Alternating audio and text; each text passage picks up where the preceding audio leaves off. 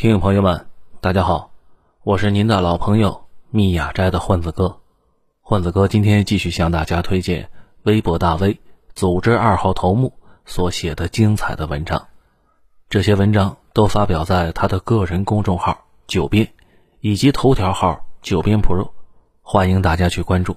今天我们分享的文章的题目是“稀土战争”，稀土到底是不是我们的制胜武器？发表时间：二零二一年五月二十八日。这个话题也是研究了很久了，大量查阅论文期刊以及研报，还到外网找了不少的资料。此外，我还联系到了中科院的师兄，澄清了几个问题。这个过程啊，比玩文明六都干。不过我自己觉得已经弄明白不少，给大家汇报一下。本文务求客观，通过我国稀土的发展历程，不黑不吹。展示现在到底是个什么情况？好，这第一个问题是什么是稀土？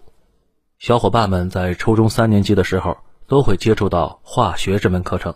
为了鼓励大家好好学习，大部分老师都会讲这样一个故事，那就是著名的化学家门捷列夫有一天在家里睡觉，难得的做了一场好梦。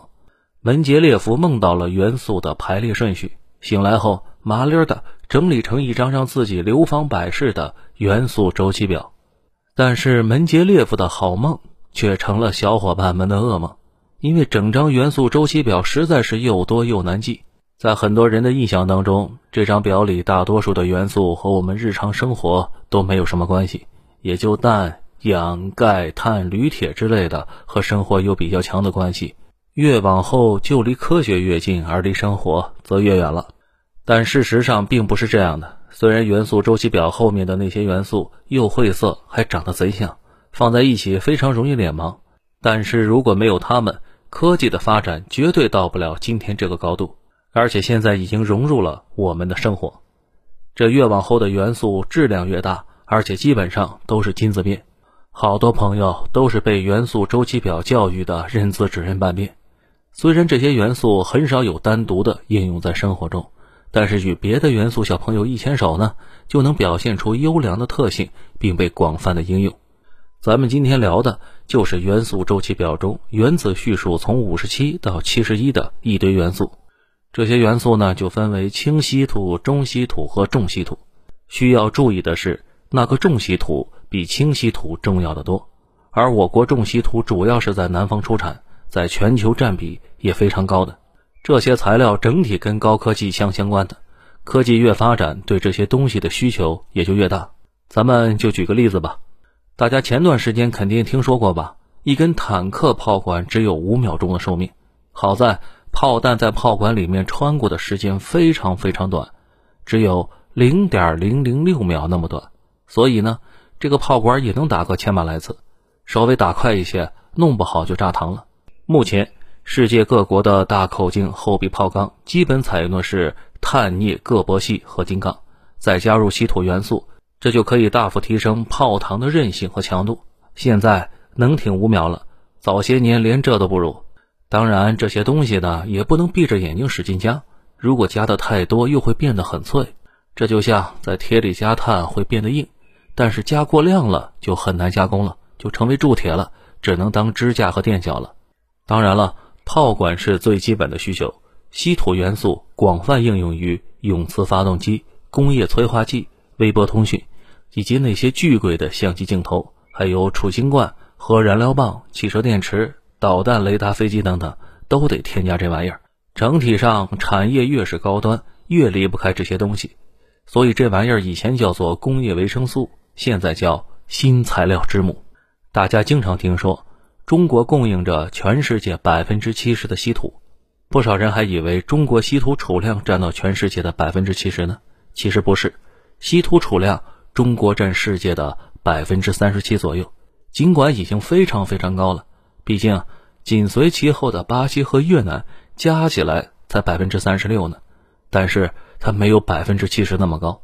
刚才在上文提到的那个重稀土，这是非常重要的，中国占了百分之四十左右。我国现在主要是提纯冶炼很厉害，其他国家的也得送到中国来冶炼。这就是为什么中国能提供百分之七十的稀土量。不过这条路走的是非常非常艰辛的。改革开放以后，我国一度开采稀土非常疯狂，因为当时需要大量的外汇去购买西方的机械和装备，而中国能拿出手的出口创汇的产品呢并不多，而稀土就是其中之一。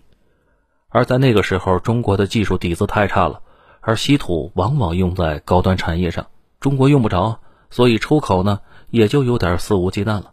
不过，稀土不是想卖就能卖的，被挖出来的时候是稀土矿。需要把稀土氧化物从矿中提取出来，这才能卖。当时日本控制着相关的提纯技术，中国就是想搞也费劲啊。好在有“中国稀土之父”之称的许光宪，在一九七五年就已经提出了串级萃取理论。随后带队攻关后，这技术就取得了大突破。中国这边可以从稀土矿中分离氧化物，这才开始卖到国外去创汇了。目前世界最大的稀土矿是我国白云鄂博矿。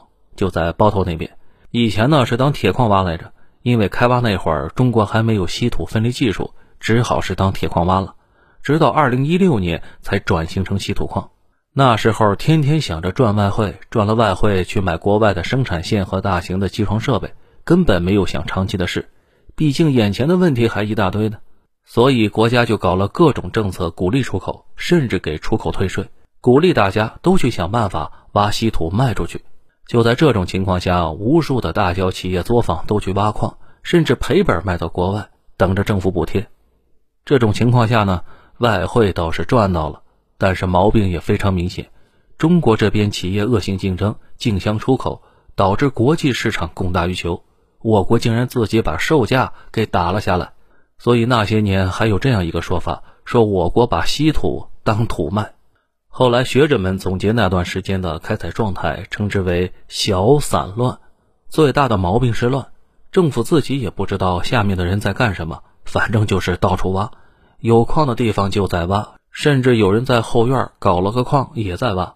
不少人真的是家里有矿。在当时呢，西方国家也都看出来了，中国这是明显在贱卖，所以大家都在疯狂的囤积。到底囤了多少呢？也没有人能说得清楚。有一种说法说，日本存了足够自己使用三十年的稀土，这可能是早些年的估计了，因为那时候全世界对稀土的消耗跟现在没法比，需要大量消耗稀土的行业最近几年才出现的。日本应该是没储存那么多。那么您问上面做规划的人知不知道这样做很不划算呢？当然是知道了，不过也没有什么更好的办法。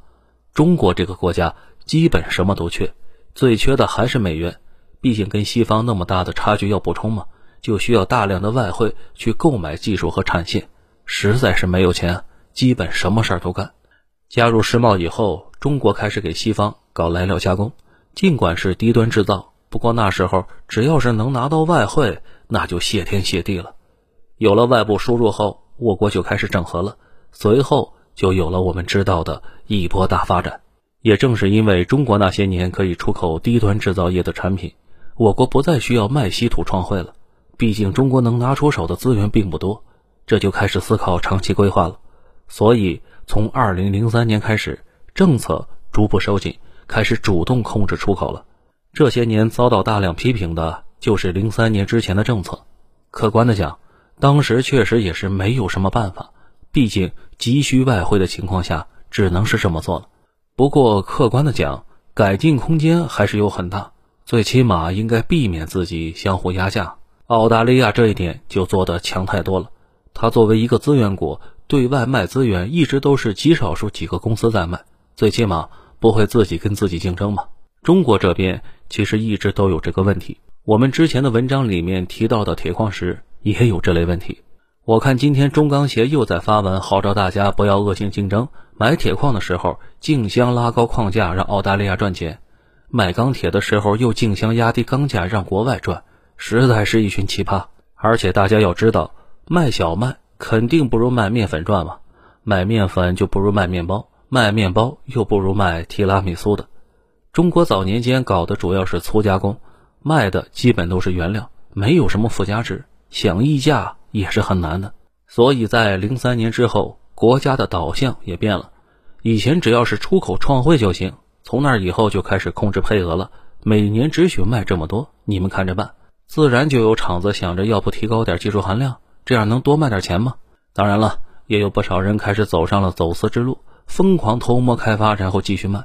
而且这稀土的挖掘和提纯非常的污染环境，有些矿它具有放射性，早年搞出来很多悲剧的，比如把分离提纯的废水直接排到河里，问题是周围的灌溉和人畜都得用那个河里的水啊，出现过好几次整村迁徙，因为他们那里的水已经不能用了。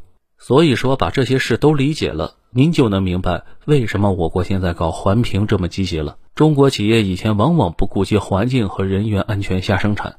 这成本倒是低了，不过这样以牺牲自己环境为代价的生产，进一步压低了整体的价格，相当于用自己的长期利益给西方省了钱，非常非常不划算。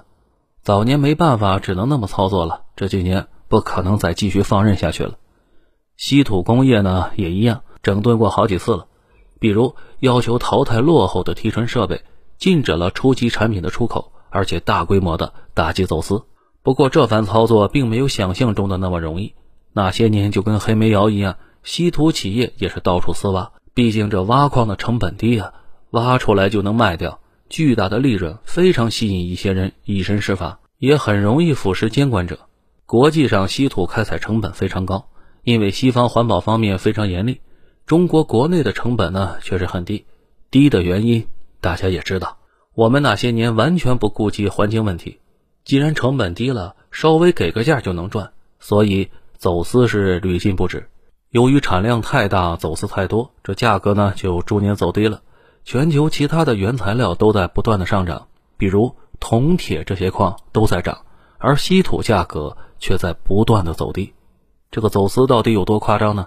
国家自己出的稀土白皮书里面是这样说的：零六年到零八年，国外海关统计的从中国进口的稀土量。比中国海关统计的出口量分别高出了百分之三十五、百分之五十九和百分之三十六。二零一一年更是高出了一点二倍。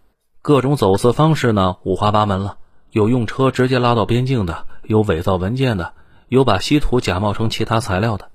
所以控产方案落实下去是非常费劲的。一直到二零一一年，这一年应该是稀土走私最严重的一年。从这一年之后才开始下降，不过走私这事儿一直持续到近几年，不知道现在还有没有了。这产量下降后，稀土企业就不能像以前一样只知道贱卖了，他们开始琢磨怎么提高产品单价。也就是从那时候开始，中国企业的稀土冶炼和提纯技术开始大发展，专利一年比一年多。到现在为止，中国在相关领域处于绝对领先地位，专利比其他国家加起来都多。在这个过程中呢，还有这样一个插曲：中国搞出口配额这件事，还被美国和欧盟告到了 WTO，说我国扰乱市场经济。这个案子在2015年以我国败诉结束。从那以后，政府不能再限制出口配额了。